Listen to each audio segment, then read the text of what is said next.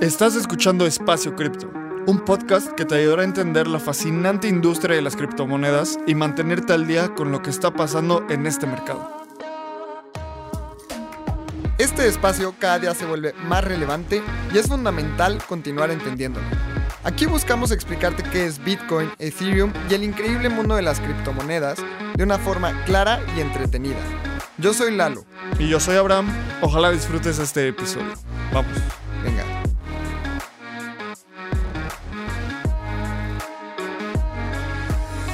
Hola a todas y todos y bienvenidos a un episodio más de Espacio Cripto. Este episodio se me hace de los más interesantes porque aprendí un montón de arte y de arte físico. Normalmente estamos acostumbrados en Espacio Cripto a hablar de NFTs y sí, hablamos un chorro de NFTs, pero vinieron Luis y Andrea a platicarnos sobre Cubic. Y Cubic es un proyecto en donde están vendiendo piezas de arte físico como NFTs y me explotó la cabeza. Abraham, ¿cómo estás? ¿Cómo viste este episodio? Me encantó. Como sabes, yo soy fan del arte. Es un gusto que tengo desde hace muchos años. Siempre que voy a cualquier viaje me encanta ir a museos y, y entender el porqué de los artistas y el porqué de las artistas hacen las cosas que hacen. Y en este episodio con Luis y Andrea de, de Kubik están fraccionalizando una obra de Andy Warhol. Andy Warhol es este artista pop, uno de los artistas pop más famosos. Si han visto la lata de Campbell's, como con, un, con colores fosforescentes, la foto, las fotos, las serigrafías de, de Marilyn Monroe con diferentes colores. Son como las piezas más, más representativas de Andy Warhol. Y ellos compraron esta pieza en una subasta en Nueva York y ahora la van a fraccionalizar en NFTs y va a ser una. Va, a haber una pieza física y 900 NFTs. Entonces, este modelo de fraccionalización de NFTs creo que apenas estamos empezando, apenas están los primeros experimentos. Me emociona mucho esta infraestructura que se va a desarrollar todo alrededor de, esta, de este caso de uso de la propiedad digital, que a final de cuentas son NFTs. Y me encantó cómo en, en la sesión empezamos a hablar de qué hace valioso al arte. Un poquito, además de, de, de muchos factores, hablamos de por qué un artista que está vivo o viva, tal vez su arte vale un poquito menos y cómo esto está relacionado con elementos económicos muy básicos de oferta y demanda que cualquier activo financiero tiene. Y también hablamos del el arte como un asset, como un asset class, como una forma de inversión. Eso fue de lo que más me gustó. A ti, Lalo, ¿qué fue de lo que más te gustó de este episodio? Yo creo que eso, el entender una nueva manera de inversión en el mundo que es muy antigua. O sea, el arte invertir en arte es, yo creo que las inversiones que siguen hoy en día con, con más años. O sea, muchísima claro, desde gente los Medici, desde los mecenas. Claro, o sea, ya tiene muchísimo tiempo y realmente yo no entendía este modelo hasta que Andrea nos platicó que un cuadro como estos que nos mencionas de Andy Warhol se aprecian un 15% anual en promedio. Eso tan solo se me hizo súper interesante porque ella decía como... 12%, si quieres. Bueno, un, entre un 12 y un 17. Entonces, es, es, muy interesante este proceso de inversión en arte, porque yo pensaba que era mucho más riesgoso, yo pensaba que los rendimientos eran mucho más volátiles, y ella los describía como bonos de tesorería de Estados Unidos, o sea, prácticamente decía que era como un hecho, ¿no? Obviamente en las inversiones nada está escrito en piedra, pero el entender otras maneras de invertir el dinero siempre se me hace muy, muy interesante y sin duda Luis y Andrea entienden muy, muy bien estas maneras de invertir en arte, pues también lo hacen por amor, realmente se ve que les apasiona muchísimo.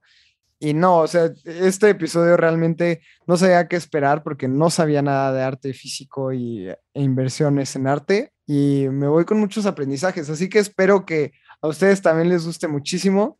Antes de empezar el episodio, recuerden suscribirse a nuestro newsletter, en donde ya hay más de mil personas suscritas recibiendo escritos de Abraham, de la comunidad, míos, en donde explicamos qué onda con el ecosistema de la Web3. Eh, también recuerden que todos los lunes a las 7 de la noche hacemos un en vivo navegando el espacio cripto en donde vemos las noticias más importantes de la semana en nuestro canal de YouTube y posteriormente sale en Spotify.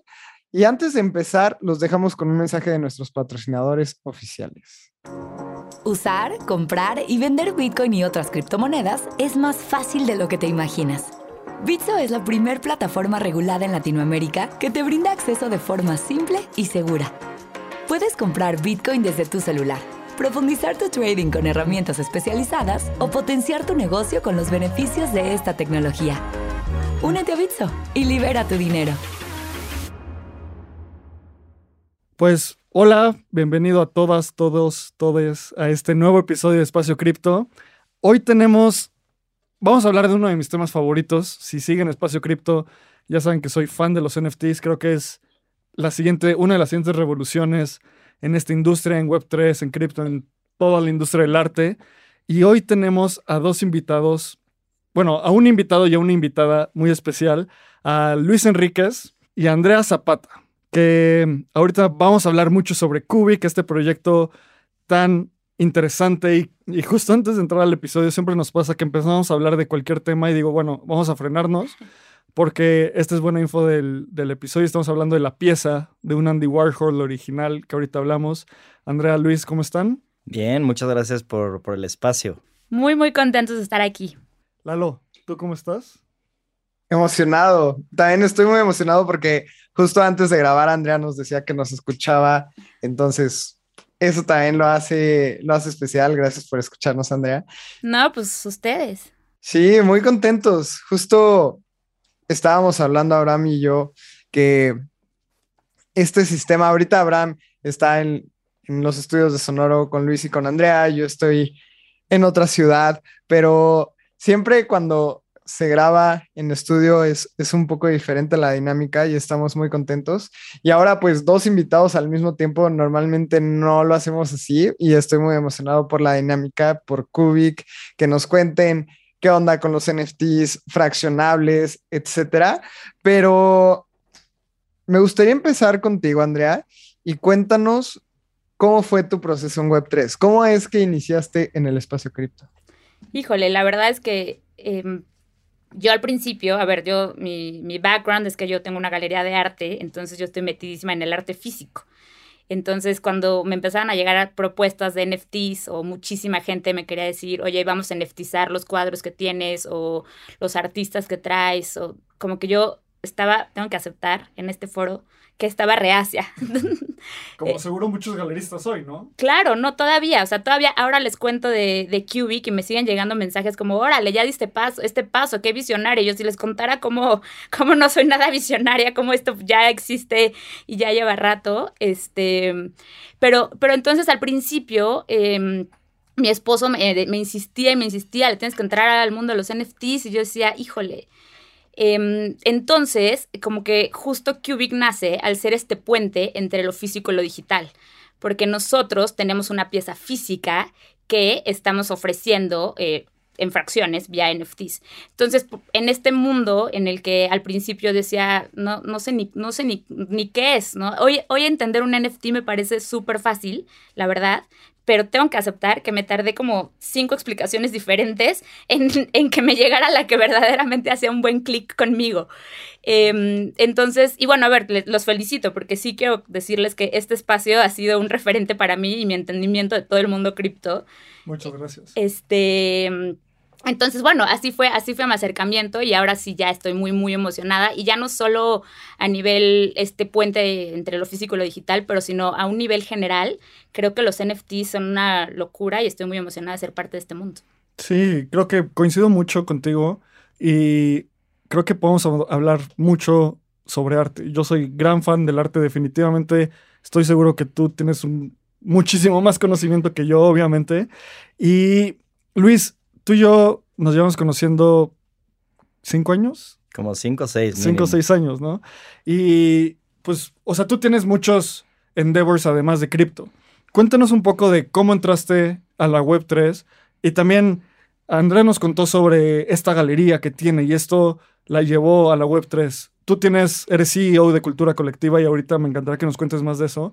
¿Cómo fue ese paso de tu vida tradicional Web 2, muy Web 2, a esta evolución a, a explorar la Web 3? Hijo, ha sido todo un proceso. Yo creo que lo, lo primero que recuerdo es hace unos 5 o 6 años, eh, que estaba en una boda, me acuerdo perfecto, y, y, un amigo empezó a contar de Bitcoin. Y literal al día siguiente, crudísimo, me eché, no sé, 70 videos en YouTube y leí, leí. Y entonces, conforme más iba leyendo, dije, es que esto todo hace todo el sentido. Y terminé comprando ese mismo día Bitcoins. Y, claro. y, y, luego, creo que algo interesante, de, y lo estábamos platicando Andrea y yo ahorita antes de entrar, es que eh, o sea, una vez que entras a, a, la web 3 es como un hoyo negro, ¿no? Entonces, un, no sé, aprendes un poco de Bitcoin, pero luego empecé a aprender de Ethereum y luego de repente eh, era, era, el boom de los ICOs, que fue justamente cuando nos conocimos. Claro. Y entonces eh, en Cultura Colectiva dijimos, es que esto hace todo el sentido, tenemos que sacar una, un token de algún proyecto y empezamos a trabajar en, en Teger hace cuatro años, yo creo que en ese momento lo que buscábamos es, este, como cultura colectiva es un, ¿no? es, una, es un medio de comunicación digital que tiene millones de usuarios y veíamos las redes sociales en ese momento que tenían todos los datos de nosotros y, y cómo, cómo se utilizan esos datos para, pues, para manipular muchas cosas. Dijimos, es que los datos los deberían, de los dueños de los datos deberían ser las personas, ¿no? Y entonces dijimos, saquemos un token que te dé beneficios o te, te, des, te demos ese token a cambio de los datos de las personas y diferentes cosas. Y creo que ahí empezó el, el, un proceso ya más clavado. Y digamos, y ahorita ya yéndome hasta donde estamos ahorita, creo que este, pues ya, o sea, yo estoy hasta transformando un poco la, empresa o cultura colectiva en, una empresa Web3. Nos vamos a sacar, justo te comentaba, ¿no? Un, medio de, de, temas de blockchain y cripto el mes que entra. En la agencia de, de, que tenemos estamos así haciendo con clientes, llevando a haciéndoles campañas en el metaverse y también estamos haciendo cosas como creándoles NFTs a los clientes y diferentes cosas.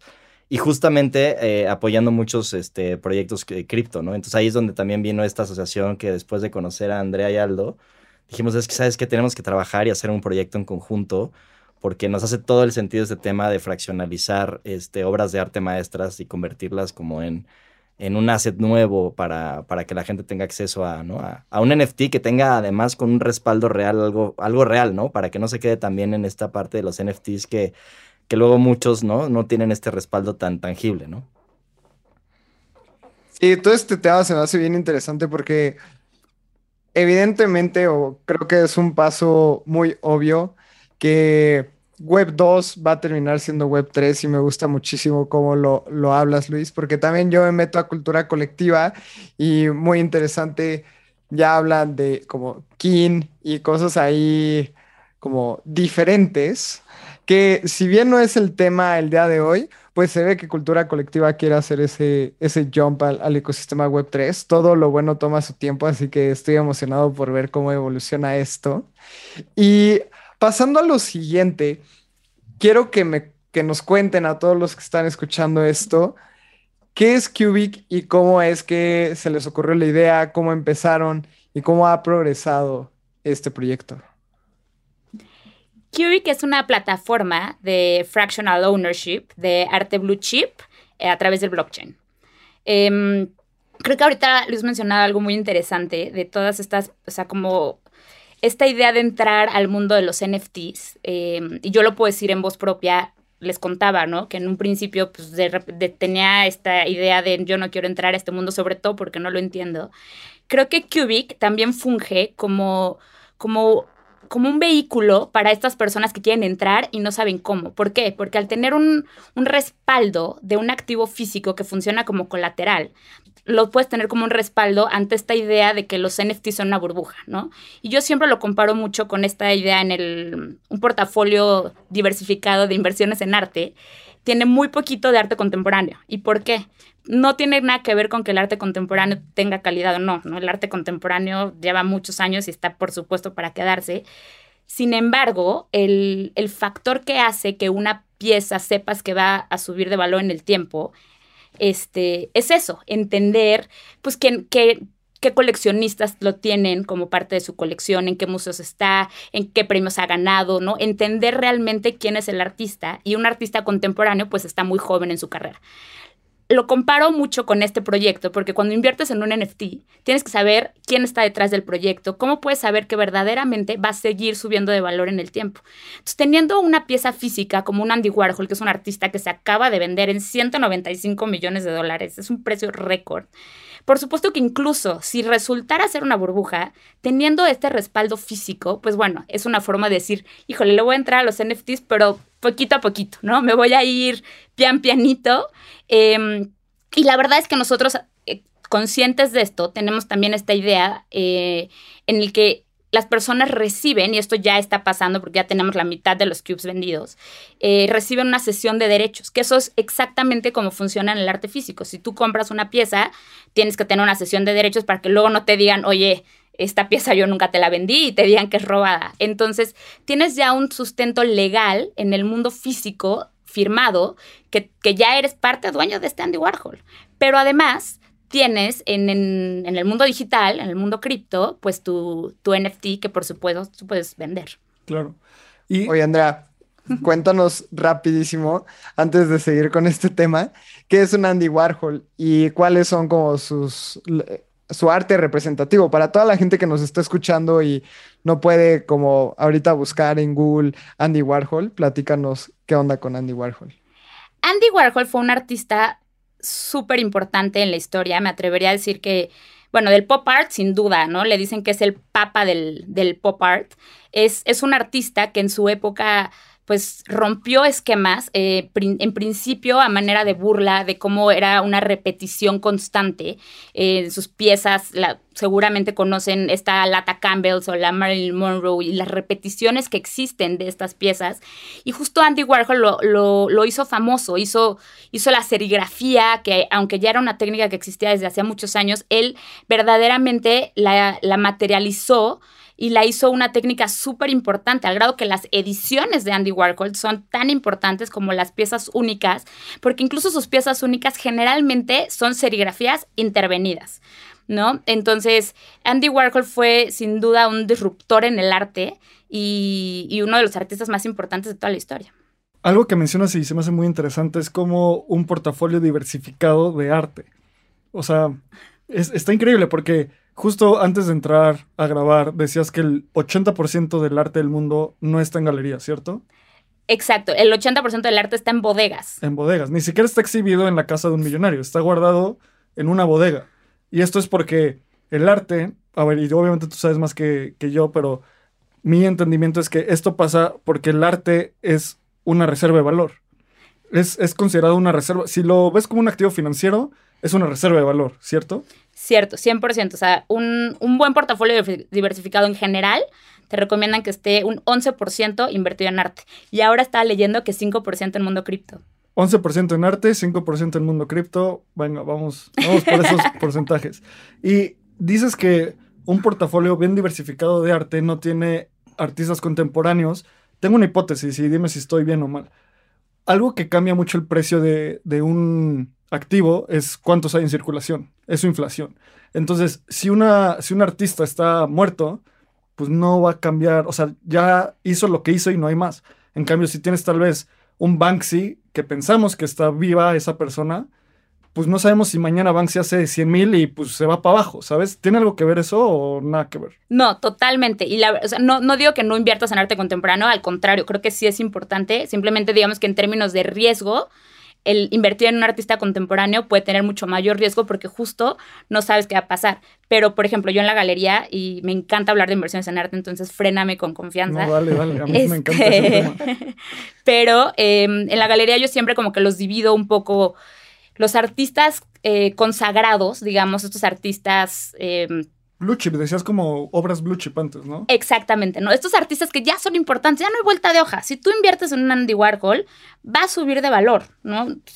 ¿Qué tanto? Bueno, es un tema del tiempo, qué tanto está la demanda, lo dijiste perfectamente, qué tanta obra hay en el mercado, porque como funciona es que en demanda y oferta, entre menos obra haya en el mercado, por supuesto que la demanda sube y los precios suben. Sin embargo, eh, pues hay una obra limitada porque el artista ya murió, ¿no? Luego, esos, yo siempre les digo los bonos a estos artistas, porque también el rendimiento no puede ser, a veces no es tan alto, digo, en el caso de estos blue chip, sube muchísimo cuando ya no hay obra y hay un millonario que dice yo lo quiero y- y, es como una garantía.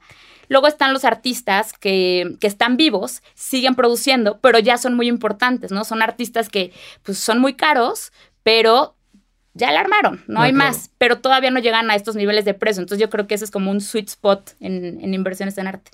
Y luego están los que yo les llamo las acciones, que son los artistas contemporáneos, que si le atinaste a un buen artista contemporáneo, puff, los rendimientos van a ser excepcionales.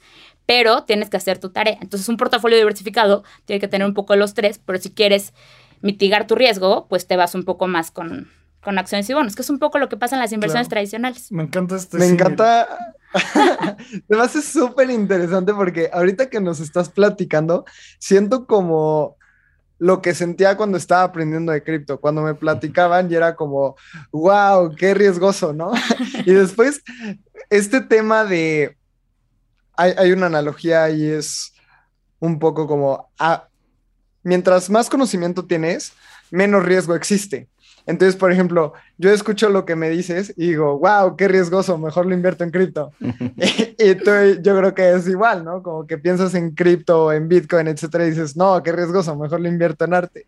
Y ahorita que estamos hablando todo esto, me, me fascina esta historia. También me encantaría saber, Luis, ¿cómo es que tú y Andrea empiezan a hacer Cubic? ¿Cómo es que se conocieron? ¿Por qué arte? ¿Por qué NFTs? ¿Cómo, es, cómo hizo este clic en su cerebro y en su idea que dijeron, oye, no, esto está buenísimo, vamos a hacer esta iniciativa de Cubic, arte físico, fraccionalizado y venderlo en NFTs? Cuéntanos esa historia y cómo es que han llegado en donde está Cubic actualmente. Pues a ver, un poco es este. eh, el proyecto lo empezamos entre cuatro personas, ¿no? Aldo, Andrea, eh, Jorge y yo. Y justamente Andrea y Aldo estaban buscando hacer negocio de arte, ¿no? Y, llevarlo a- al blockchain o llevarlo a algo más tecnológico.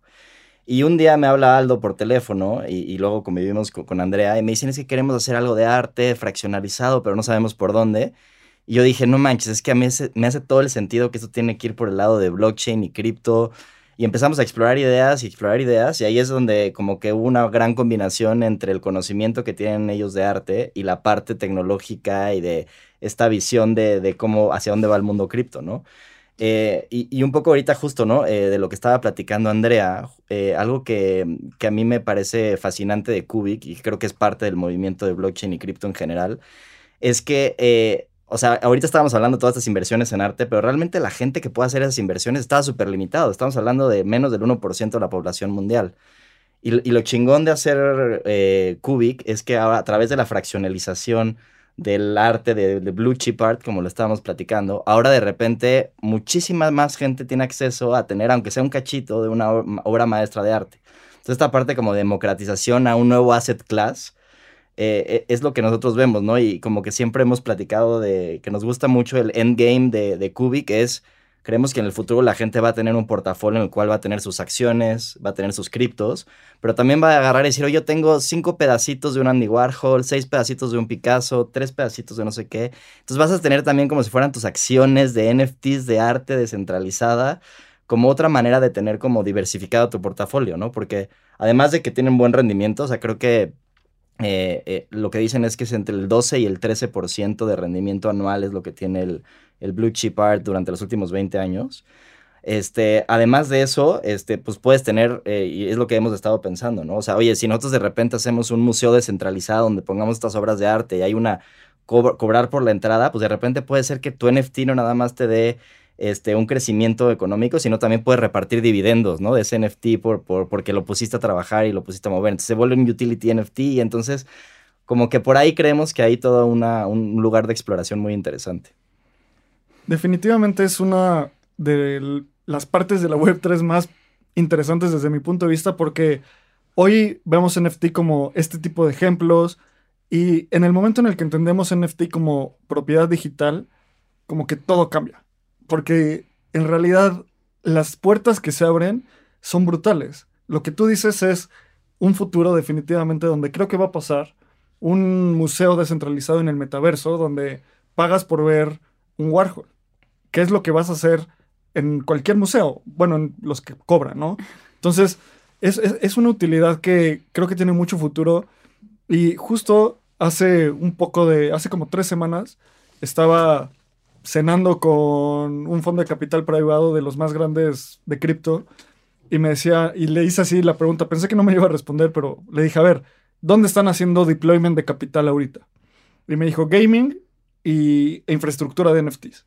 Y esto es infraestructura de NFTs, o sea, donde el producto es el Warhol y ahorita nos cuentan más, pero esta fraccionalización y poder proveer este caso de uso a los usuarios es infraestructura de NFTs. Entonces creo que están justo en la ola adecuada en esta tendencia. Y me quiero regresar un poco a Cubic como el producto y lo que está pasando hoy en día. ¿Cómo accedieron a un Warhol? O sea, porque yo me digo, o sea, si alguien me dice como, oye, tengo tanto dinero, cómprame un Warhol, pongo un tweet. O sea, no sé qué hacer, no sé a quién hablarle, no tengo idea, ¿no? Entonces, seguro es tu día a día, Andrea, pero para alguien que está tan alejado del mundo artístico serio, pero que le encanta y lo ve, ¿cómo accedieron a un Warhol para meterlo en esta pieza? Pues mira, la pieza salió en subasta en Nueva York y pues siempre estamos a las vivas de diferentes oportunidades que puedan salir en el mercado, porque siempre tratamos de tener un precio justo y bueno, hay muchos costos ¿no? que implican traer la pieza. Nos trajimos una vez un choclos de Sudáfrica.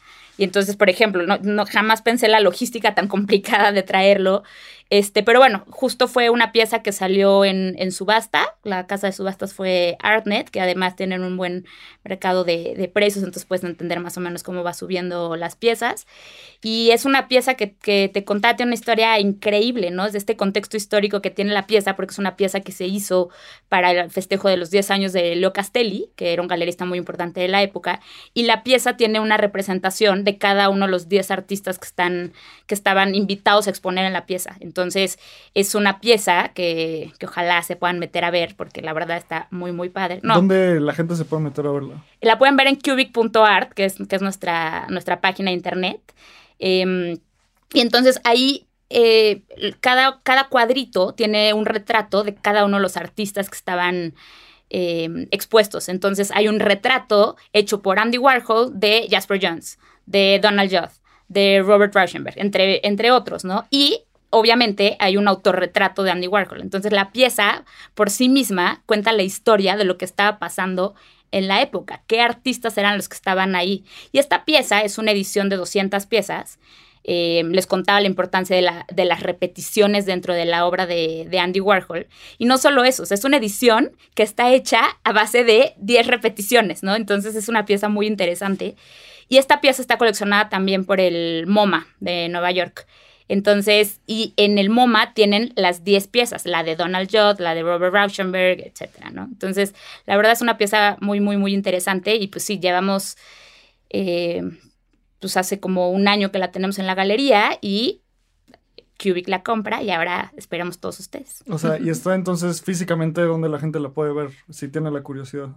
Eh, la pueden ir a ver a la galería, la galería se llama LS Galería, estamos en Ibsen 32A en Polanco y abiertos de 9 a 6, entonces cuando quieran pueden venir a verla. Hoy la pieza está ahí eh, la idea es sí hacer, eh, ya les contaba Luis, el primer museo descentralizado en donde la gente pueda ir a verla, pero en lo que llegamos a eso también vamos a hacer pop-ups en donde la comunidad vote dónde quieren ver la pieza. Entonces, si la comunidad vota que quieren que estemos en el sur de la ciudad o en el norte del país, o bueno, la verdad es que estamos muy contentos porque ya el proyecto llegó a Rusia, llegó a Italia, llegó a Argentina.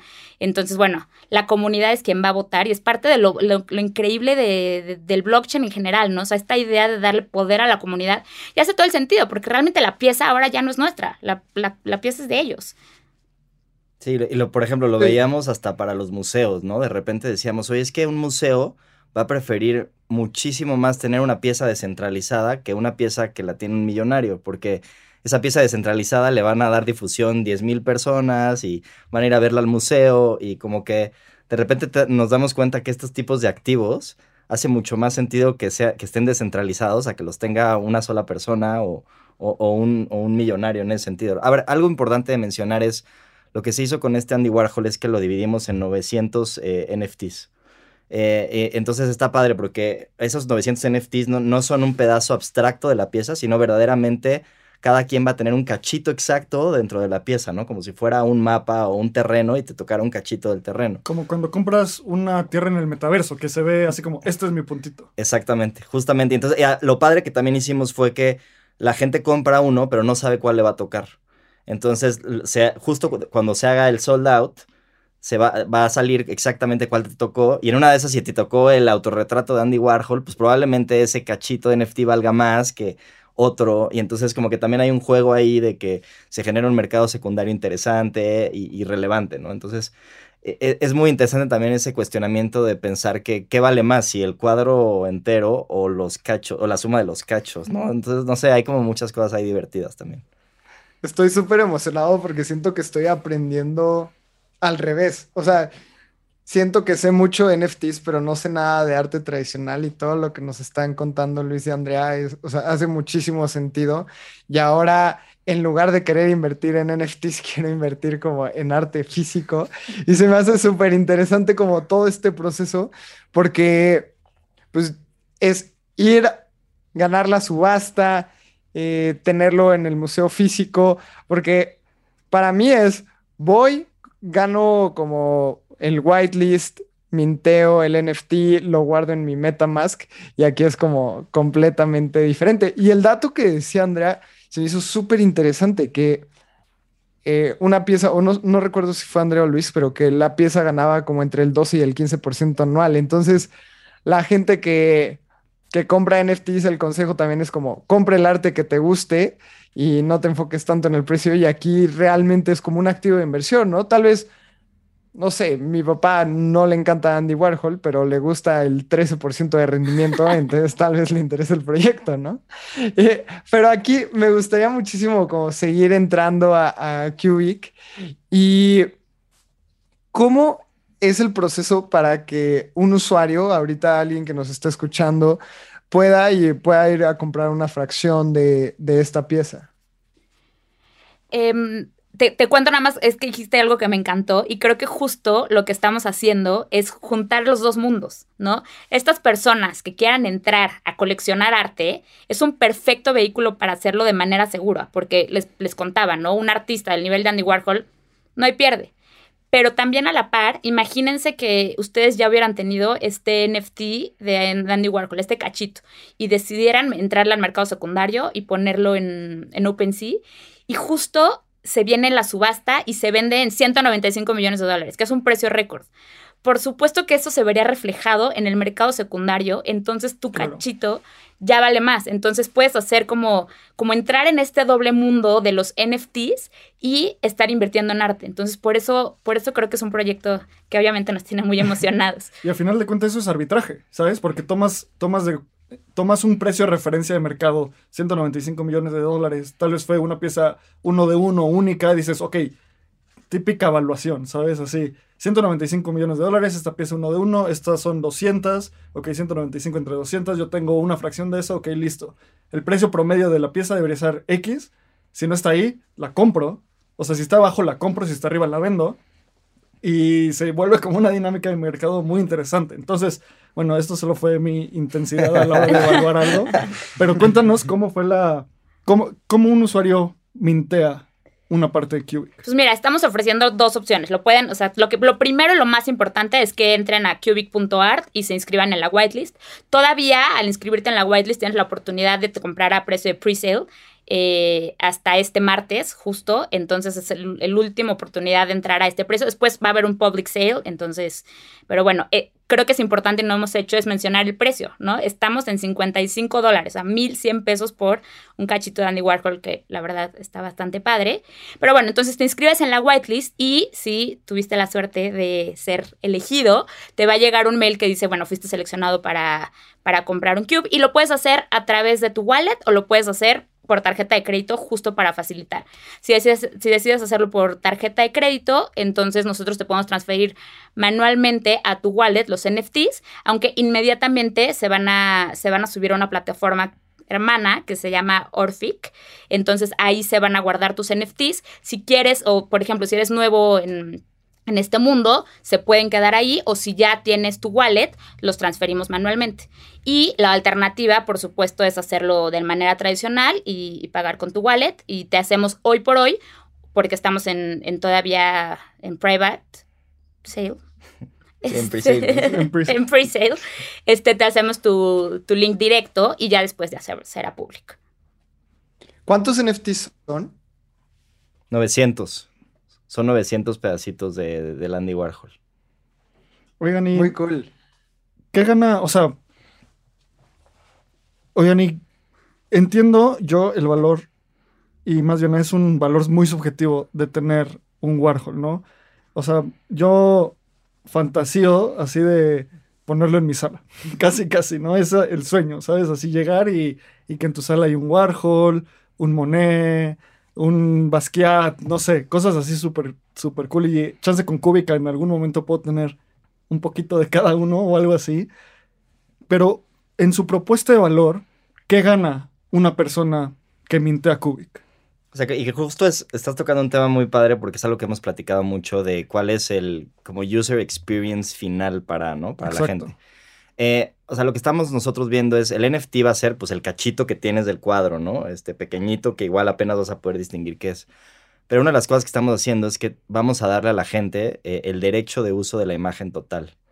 Entonces solamente los que, los que tengan este NFT van a poder tener ese derecho de uso. Que a ver, tú podrías tener, ¿no? Tu Samsung Frame y poner tus NFTs en tu casa. Claro. Pero aquí mínimo puedes ir, o sea, puedes exhibir el NFT que tienes que pues, apenas igual se va a distinguir qué es pero también puedes exhibir el cuadro completo. Y aunque lo pudieras haber sacado de una imagen de otro lugar y ponerlo, y aunque no sea el NFT per se, tú sabes que por tener el NFT o el cachito, tienes el derecho de exhibirlo de manera como oficial, ¿no? Y creemos que eso te da un sentido diferente de pertenencia de, del, cuadro o, o del cachito del NFT. Oye, y también una cosa que yo le preguntaba a Luis por WhatsApp era, tienes 999 NFTs y tienes una obra física, ¿no? Y creo que básicamente eso es como un stablecoin. O sea, en una cuenta de banco puedes tener 200 millones de dólares y 200 millones de tokens en el blockchain, ¿no? El punto principal de ese modelo es la custodia. Confiar en un custodio. Confiar en que alguien me está diciendo la verdad de que hay 200 millones de dólares en algún lugar. En Cubic es confiar en un custodio, que al final es Cubic, que, que tiene esta posibilidad de tener el, que tiene esta posibilidad de tener el Warhol en México, ponerlo tal vez algún día en el MoMA, ponerlo en el Art Institute de Chicago, ponerlo en diferentes, en diferentes partes. O que termine como el 80% del arte en una bóveda. ¿Cómo es ese lazo? ¿Cómo es esa conexión? ¿Qué va a pasar con, el, con la pieza física? A ver, la, realidad actual es que eh, lo que vamos a hacer ahorita con el Andy Warhol es lo vamos a poner en un trust o en un fideicomiso que lo que responde es a, los holders de los NFTs, ¿no? Y obviamente em, la, realidad actual es que todavía no hay una conexión exacta entre el sistema legal y el mundo cripto, ¿no? O sea, entonces es algo que creemos que se va a desarrollar en los siguientes años y nosotros lo que queremos dar es la mayor certidumbre legal, ¿no?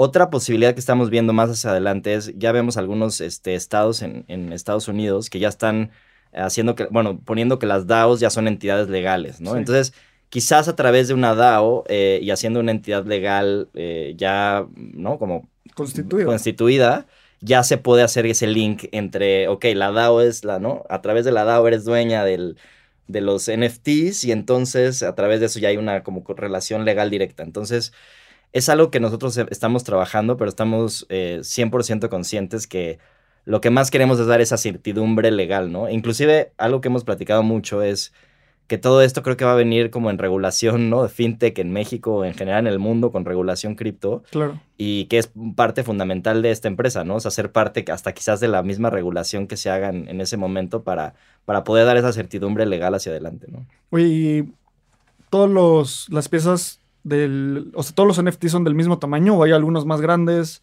Me lo imagino también como en el metaverso hay terrenos más grandes que otros y son más valiosos que otros, ¿sabes? Y ahorita dijiste como que son piezas muy chiquitas que tal vez no distingues qué es, pero ¿hay alguno que sea como una pieza del retrato o todos son del mismo tamaño? Justo lo que, lo que estamos diciendo, o sea, todos miden lo mismo, pero estamos ofreciendo que si compran nueve, les garantizamos una de estas caritas que les estamos contando. Bueno, listo, nueve se comprará. sí. Sí, es que, o sea, por ejemplo, son 900 pedacitos eh, y como son 100, o sea, al final son 10 retratos por 10 colores, ¿no? Si ven el cuadro lo, lo van a entender perfectamente. Entonces son 100 diferentes retratos con colores. Y luego cada retrato, si lo, dividi- lo dividimos en 9 NFTs. Entonces, si compras 9, pues automáticamente te toca, ¿no? Estamos garantizando que en vez de que sean aleatorios, te va a tocar un- una, una cara aleatoria, ¿no? O un retrato aleatorio. Exacto, en lugar de nueve pedacitos, ¿no? Por todos lados. Le acabo de dar enter al whitelist, entonces. para que, Yo tengo, para que yo tengo como varias dudas como, como usuario y voy a pensarlo como alguien externo al proyecto, alguien externo a Espacio Cripto. ¿Qué pasa, por ejemplo, justo decían como una DAO, si los holders, no sé, 451 holders, que ya sería la mayoría, deciden que quieren tomar profit? O sea, digamos que pasan tres años, el Warhol se ha apreciado 30%. ¿Qué pasa en este caso en el que los holders dicen, oigan, ¿qué, qué tal si lo vendemos y tomamos utilidades? O sea, ¿qué es lo que pasa ahí en ese tipo de mecanismos? Porque, pues al final, cuando tú tienes un, un stablecoin, como decía Abraham, pues tienes un USDC que sabes que lo respalda un USD, un dólar. Aquí, ¿qué pasaría? ¿Qué, han pensado? ¿Cuáles son los mecanismos de toma de decisión? ¿O si los holders van a tener toma de decisión o no? ¿Qué pasa en esos casos? A ver, lo- que hemos pensado es eh, que tendría que ser una decisión unánime eh, y, es un tema que cuando nos, cuando nos clavamos es bastante complejo porque cada pedazo es diferente, ¿no? Y entonces no es lo mismo que una acción abstracta de, un- de una empresa. o sea, Claro. que- entonces puede ser que haya gente que tenga los pedazos que no necesariamente se hayan apreciado tanto y ellos decidan vender, pero entonces va a ser en contra de los que tienen los mejores pedazos. Entonces, si lo pensamos en el largo plazo, eso hace que realmente la gente no, tenga un incentivo de diferenciar los, los pedazos. Si hubiera esa posibilidad de que la mayoría lo pudiera vender. Entonces, eh, lo que hemos visto es que el único caso hipotético es que alguien comprara el 100% y luego decidiera, o que el 100% de los, de los usuarios votaran por venderlo, porque entonces sí, nadie se queda como que en un lugar en el que perdió. Y sigue haciendo sentido diversificar los, eh, los tipos de pedazos. Eh, pero bueno, sí, sigue siendo un tema que, que seguimos probando. O sea, nosotros estamos también construyendo y, y estamos viendo también, ¿no? Qué diferentes mecanismos habría hacia futuro sobre ese tipo de esquemas, ¿no? Sí, y también, eh, por ejemplo, si te toca la firma de Warhol, por supuesto que el que le tocó aleatoriamente, porque no hay forma de saber a quién le va a tocar, seguramente va a querer vender su pedazo más caro. Entonces, llegar a esta unanimidad va a ser mucho más complicado. Creo que me, quiero clavar un poquito en esto que dijo Luis de comprar todo. Porque una de las cosas que yo he visto que hace a la Web3 mucho, mucho más eficiente que los mercados tradicionales es el acceso a capital y la liquidez. Si quisieran vender el Warhol físicamente, ¿cuánto tiempo tardaría, Andrea? Es que yo en general recomiendo, bueno, no, es que depende en qué punto de- del mercado quieras vender. ¿no? Claro. En, en general, más o menos, cuando quieres realmente tener un rendimiento importante, necesitas quedarte con la pieza unos siete años, ¿no? Si no tienes liquidez. Eh, y es cuando puedes esperar un buen rendimiento. Ahora, hay diferentes factores en el mercado, como esta venta que acaba de hacer, pues bueno, creo que esto es un muy buen momento. Claro. ¿no? La gente está muy caliente con Warhol, este, seguirá subiendo, pero en general un, un lapso de son siete años. Y en el momento, después de esos siete años que decido, ya, listo, voy a vender. Del momento en el que tomo la decisión, agarro mi teléfono, te hablo a ti y te digo, necesito vender esta pieza, ¿cuánto tiempo tarda? híjole, si es una buena pieza que hay pocas en el mercado, por ejemplo, un Warhol o un Frida Kahlo o una cosa así, nada, o sea, semanas, Semanas. Eh, o sea, el, el timelapse son semanas, si lo haces bien. si lo haces bien. Poniendo un símil en NFTs, creo que el artista que más se puede asimilar a lo que estamos hablando sería un Tyler Hobbs, un Fidenza, ¿no? Si yo hoy pongo un, o sea, a- guardando todas las proporciones, obviamente, ¿no? O sea, Warhol está años luz de esto, pero si yo pongo hoy a la venta un Fidenza, tardará dos horas en venderse. Está increíble. O sea, es, a eso me refiero con acceso a liquidez. O sea, que es mucho más instantáneo, ¿no? El- la venta del arte, nos dijiste dos semanas y seguro es un proceso muy rápido porque hay muchísima demanda. En un NFT, mm, o sea, el acceso a la liquidez es brutal. Y lo que decía Luis de comprar todo, todo el, todos los NFTs, todos los Cubics, se me haría, ¿por qué no pasaría esto? ¿Por qué no pasaría esto? Porque los primeros 500 los puede vender a un, los puede comprar al floor price, a mil pesos, ¿no? Entonces va a ser 500 mil pesos. Entonces luego la gente va a decir, oye, esta persona está queriendo comprar varios. Yo no lo voy a vender a mil, voy a vender a dos mil. Entonces los, los próximos 100 los compra a dos mil pesos, entonces van 200 mil. Y la última persona dice, Sí. yo no voy a vender. Infinito, exacto. O sea, Sí. es un precio infinito. Es como lo que pasa en Uniswap. Es un, se- por eso le llama liquidez infinita, porque se dispersa tanto el precio que, eh, o sea, el willingness to pay de alguien nunca va a alcanzar el willingness to buy de otra persona, ¿sabes? O más bien el willingness to pay al willingness to sell. De, to sell. Entonces, se, empiezan a generar todas estas dinámicas de mercado súper interesantes que literalmente te- hay que diseñar los token economics y el token engineering de, este, de, esta, de esta colección y de este experimento que es, que es Cubic. Con todo lo que estamos viendo, estamos hablando de un acceso a la liquidez infinito, o sea, horas en comparación de semanas. Que haya cientos de owners en lugar de una persona. Tantas cosas que Lalo y yo siempre hablamos mucho de diseño de producto porque a eso nos dedicamos. Hay una regla que es un producto es exitoso si es al menos 10 veces mejor que lo anterior. Dos horas es muchas, muchas, muchas veces mejor que dos semanas, ¿sabes? Porque el, si tomas la unidad de tiempo hora es muchas veces mejor. Que haya 900 dueños a una persona que lo va a poner en una bóveda, creo que es mucho mejor.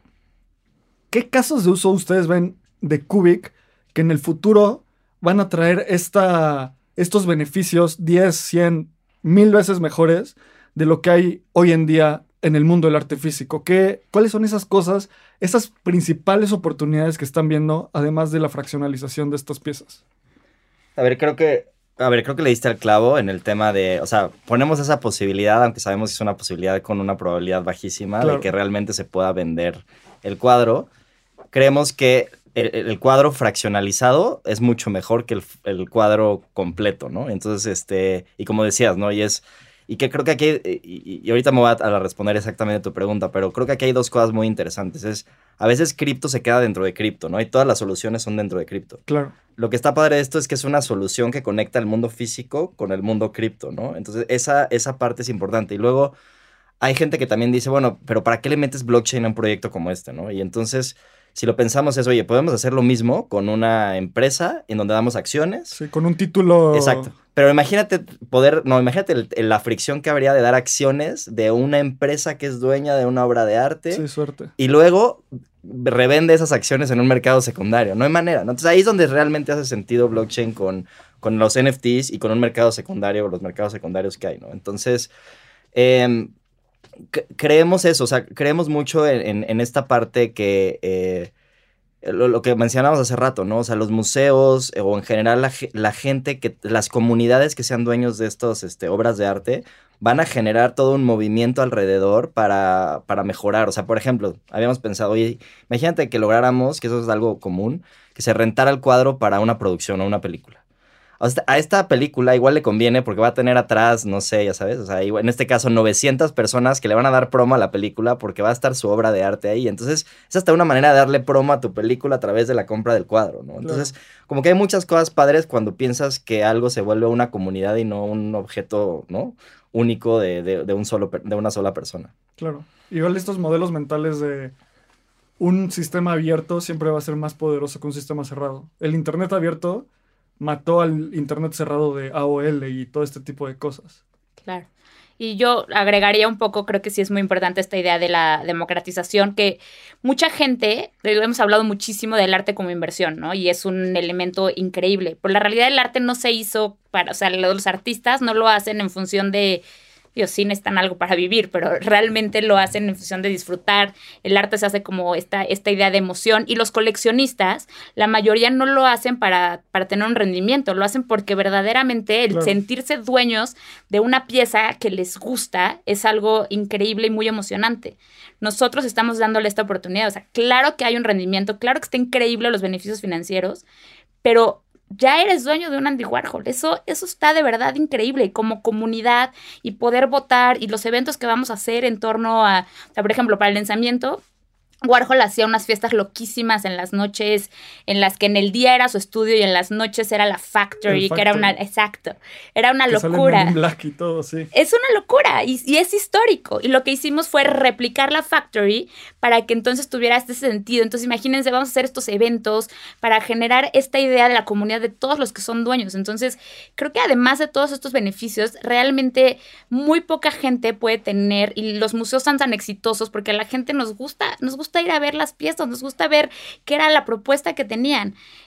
Ahora realmente lo mencionabas, ¿no? Los NFTs son un activo digital. Entonces, eres verdaderamente dueño de un Andy Warhol y, lo, puedes demostrar. Entonces, está, está, increíble eso también. Siento. bueno, soy una romántica, pero... No, no, es que yo estoy como muy muy interesado en este modelo porque para mí es como de las primeras veces que escucho esto, ¿no? Y obviamente también de repente lo relaciono con cosas físicas y no únicamente puede ser arte, sino también puede ser como real estate y, como que todo este modelo que mucha gente sueña, sueña. Y cuántas veces no hemos escuchado como tokenización de real estate, pero por alguna otra razón como que no funciona en real estate, entonces siento que estamos como muy temprano y también esto que están haciendo se me hace súper interesante y es un proyecto como analizar muy bien, porque el éxito que puede tener este proyecto puede ser como la primer piedra de tokenización de algo físico en el ecosistema NFTs en México. Entonces estoy como muy emocionado. También me gustaría entender qué pasa con los fondos del o sea, ustedes van a vender el, cuadro, quieren seguir comprando arte y seguir fraccionalizando. ¿Qué es lo que viene después de, para Cubic después de la venta de este NFT, estos NFTs? Creo que ahorita justo estabas mencionando algo muy interesante que, o sea, un poco la visión que nosotros vemos de cualquier activo eh, que tenga muchísimo valor en el futuro es que la mayor parte, o sea, la mayor parte de, de esos activos, los dueños van a ser comunidades y no personas y lo mencionaste perfecto, obras de arte, ¿no? Entonces imagínate una subasta en 20 años. Una subasta en 20 años vas a tener igual a 5 o 6 coleccionistas, pero vas a tener a, 7 comunidades como Cubic subastando por la obra de arte. ¿no? Y probablemente va a ser mucho más poderoso y al final van a terminar siendo puras comunidades subastando, ¿no? Este, bueno, este, videando en, las subastas. Pero lo mismo, o sea, lo, lo, vemos en, como dices, ¿no? O sea, terrenos físicos o pueden ser real estate o puede ser este, equipos de fútbol, ¿no? O sea, creo que se ha tokenizado bien chafa los equipos de fútbol. Realmente tendrías que hacer, darle la propiedad del equipo de fútbol y los rendimientos económicos del equipo de fútbol. Imagínate que como fan ahora eres dueño de tu equipo de fútbol. O sea, vemos eso también ahí. Eh, eh, en cultura hemos también eh, puesto esas ideas medio locas de tenemos un influencer virtual.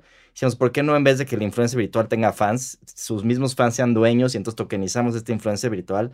Creo que para allá va el mundo, ¿no? O sea, es, un mundo en donde en el futuro la mayor parte de los assets eh, van a estar así, ¿no? Y el otro día platicaba con una chava que estaba súper clavada con temas de producción y ella me decía, también hay un, hay un mundo al revés en donde la propiedad intelectual la, la, diversificas o la descentralizas en vez de como ha pasado con los Board Apes, ¿no? Los Board Apes entraron y empezaron descentralizados.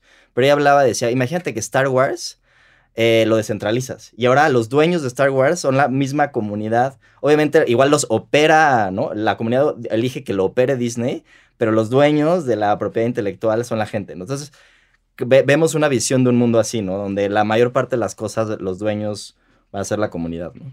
Para terminar, entonces, específicamente, ustedes van a recibir eh, los fondos de la venta de, esta pieza de, de Warhol en Cubic. ¿Para qué se van a usar? ¿Para, para pagar por, la, por el Warhol? ¿Para comprar otras piezas? ¿Para seguir escalando el proyecto? Creo que es algo muy importante para que la gente sepa, o sea, si están aquí con, nosotros es porque entendemos que van a seguir como empujando y hustling el proyecto y no va a ser como un rock pool, ¿sabes? Entonces, para tener esa claridad con toda la comunidad, ¿qué pasa con esos fondos? sí, sí, ya lo respondemos. A ver, la idea es, ahorita, digamos, eh, LS Galería es el dueño del Andy Warhol. Y entonces lo que va a pasar es que en el momento que se haga el sold out, eh, ese dinero va, a utilizarse para, digamos, la propiedad del Andy Warhol va a pasar de ser de LS Galería a, esta, a este trust, El fideicomiso. a este fideicomiso. Entonces, eh, realmente se están utilizando los recursos para comprar el cuadro y este fideicomiso eh, responde a los intereses de los holders de los NFTs. Entonces, verdaderamente sí estamos haciendo como que el, el- el holder del NFT sea dueño de la, este, de- del cuadro, ¿no? O sea, no, no vamos a utilizar esos recursos para otras cosas. Y a ver, en este caso, eh, su- bueno, nos pasó que teníamos ese cuadro, ¿no? Y este es nuestro MVP y era el primero y era lo más fácil de usar, pero mu- muchas veces lo, y lo que estamos viendo para los siguientes cuadros, porque este es el primero de varios, es este que pues probablemente lo que vamos a tener que hacer es más bien llegar a un acuerdo con alguien que, que lo vamos a comprar y que nos dé tres meses en lo que, ¿no? Hacemos como el crowdfunding con la gente y cuando se hace, se compra. Ese es un poco va a ser el modelo, ¿no? Eh, hacia adelante. Claro. Y de nuevo, NFT Infrastructure. Sí. Ya hablé como Peña Nieto Infrastructure.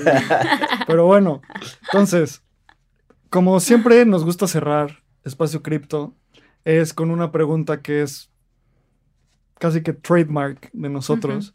Y se la quiero hacer a ustedes dos.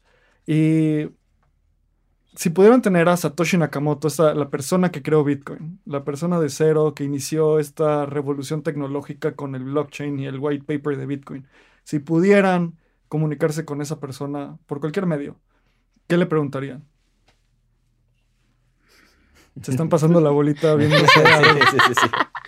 Sabes que no, digo, espero que esto lo corten, pero yo no sabía, o sea, escuché y, y me puse a googlear, pues dije, o sea, ¿qué, qué, qué, qué me están hablando? Entonces apenas lo, lo conocí, tengo que confesar, pero entonces dame un segundo para contestarla. O sea, a mí, a, a- a mí algo que me da un chingo de curiosidad este, es em, si fue a propósito su anonimato. Y si, y si el te- eh, y bueno, ¿no? Y, y si fue a propósito esa construcción inicial, ¿no? De que nadie supiera quién, quién era. eh, o sea, ¿cómo le hizo para manejar el tema de ego, ¿no? O sea, está cabrón, ¿no? Porque Sí. es como voy a crear algo que va a transformar el mundo y, va a ser se- seudónimo y nadie va a saber que soy yo, ¿no? O sea, eso sí es- está cabrón. Sí, como que el humano por naturaleza quiere reconocimiento. 100%, sí. Entonces más- se le preguntaría igual más filosófica la pregunta, ¿no? De, oye, ¿qué, qué trabajo interno o espiritual llevaste para poder, ¿no? Tomar esa decisión. Desprenderte de lo material. Exactamente. Yo creo que yo, yo, yo, a mí me daría muchísima curiosidad saber, o sea, entender si veía los alcances y cómo realmente hay una transformación real del mundo. Entonces, o sea, como que ser, ser esa persona que transforma el mundo debe ser algo increíble. Claro. Ahorita que en este episodio se me ocurrió, chance, si en algún momento pudiera comunicarme con esa persona, como que el perfil artístico de las personas dice mucho de ellas, ¿sabes? O sea, si le interesa o no el arte. Hay toda esta tendencia que dice como, bueno, dudo que Satoshi sea esa persona, pero así, mi hijo pudo haber hecho un Pollock. Pues no, la neta no. O sea, y por algo no lo hizo, ¿sabes? Entonces me, me encantaría conocer su opinión al respecto del arte. Y si hay algún artista que le gusta, si hay como alguna corriente que, que le interesa, en eso resulta que es fan, no sé, del surrealismo. Sería como, wow, ok, venga, está, está bueno.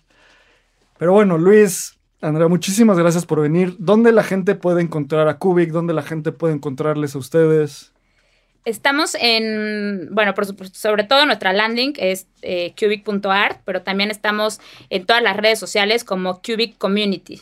Estamos en Twitter, en Instagram, tenemos nuestro Discord, este, donde ahí hacemos todos los anuncios. Por favor, métanse a nuestro Discord. Eh, y pues, por favor, aquí los esperamos. Si tienen, ten- mañana, si sale este lunes, es el último día para comprar en precio pre-sale. Entonces, de verdad, aprovechenlo. Tengo, tengo una última pregunta porque soy muy curioso. Hemos hablado de NFTs muchísimo. ¿Tienen alguna colección de NFTs nativa de, de NFTs en general que les guste? O sea, algún artista que digan, Peter the Roman está cool, Fidense está cool, tal colección, ¿les gusta o creen que hace falta como una expresión mayor de arte, etcétera? ¿Hay algo que les guste ahí a ustedes?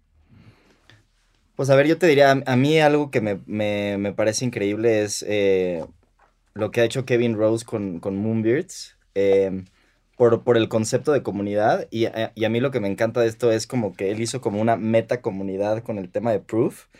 Entonces, como que esta parte de, de tener, de que la consecuencia de su comunidad sea el desarrollo de una colección de NFTs, me parece brillante. O sea, me parece que es este, increíble. Igual lo veo más desde el tema de la construcción de la comunidad, más allá del arte como Claro. tal, pero me parece, esa, esa parte me parece muy buena. Y yo, eh, yo creo que tengo mucho que aprender todavía. Creo que cada vez conozco a más artistas y nuevas propuestas que me gustan mucho. Eh, pero todavía tengo mucho que, que estudiar, ¿no? Para poder dar una, una propuesta de valor de en quién invertiría yo como artista. Se me hace increíble, y lo decía en, en alguna otra entrevista, que creo que los, los NFTs nacen para hacer arte digital, ¿no? Claro. Y muchas veces el arte físico, el arte que yo muevo, por ejemplo, es, le tomas una foto y es muy difícil que, que tengas la misma sensación que tienes cuando ves la pieza física. Y un NFT nace para ser digital. Entonces el disfrute que tienes cuando lo tienes tú en tu celular es el exacto disfrute que quería el artista que tuvieras. Entonces eso se me hace increíble del- de este nuevo como propuesta de, de valor en el arte digital. Eh, ¿Quién es mi consentido? Todavía lo tengo que decidir. Me encanta este, esta forma de responder, Andrea, porque es como súper adecuada, porque, es- o sea, es, no lo sé aún, lo estoy descubriendo y no voy a decir cualquier cosa solo porque sí. Lo que dices, hay otro modelo mental que me encanta que es la simetría de las cosas que hacemos. O sea, cuando ves el primer New York Times, era casi que un escaneo del periódico. Y luego nos dimos cuenta que la mejor forma de consumir contenido en Internet no era con escanear el periódico, era con algo como cultura colectiva, con un content management system, una landing, o sea, un infinite scroll. Entonces, creo que para allá van los NFTs. O ahorita estamos haciendo esta simetría entre el arte tradicional con los NFTs. La evolución es, quién sabe eh, a dónde va. Hay una palabra, ¿no? Skeuomorphic, creo Ajá, que es la exacto. palabra que define esa, ese concepto de llevarlo, lo que ya vives en el mundo real, a tratar de llevarle lo mismo al tema digital y luego te das cuenta que lo puedes transformar. Exacto. Pues bueno, es, muy curioso cómo ahorita siento que este tema de los NFTs es como arte rupestre, como que apenas estamos viendo qué se puede lograr con ello, ¿no? Y vamos a voltear en unos 50 años a ver las colecciones y vamos a decir, ¿cómo es que los Bored Apes eran tan famosos? O no sé, o sea, tal vez los Bored Apes son nuevas colecciones impresionantes en un futuro, pero creo que estamos como iniciando y me emociona muchísimo el, el haber entrevistado a ustedes y que nos vinieran a platicar de una manera diferente de ver los NFTs, así que muchísimas gracias. Vayan a Cubic, vean qué onda con Andy Warhol si no son expertos en, arte. Eh, a nosotros nos pueden encontrar en redes sociales como arroba espacio cripto, Abraham lo pueden encontrar como Abraham CR, a mí me pueden encontrar, encontrar como Lalo Cripto por todos lados. Eh, recuerden suscribirse a nuestro newsletter, porque ahí escribimos dos veces a la semana de temas muy diferentes del ecosistema cripto. Los lunes sacamos episodio en Spotify, Apple Podcast o en donde sea que escuches podcast y eres alguien raro y escucha en iBox, por ejemplo. y los lunes a las 7 de la noche pueden escucharnos en nuestro en vivo navegando el espacio cripto, en donde Abraham y yo damos las noticias más importantes de la semana. Así que nos escuchamos la próxima semana en un episodio más de Espacio Cripto.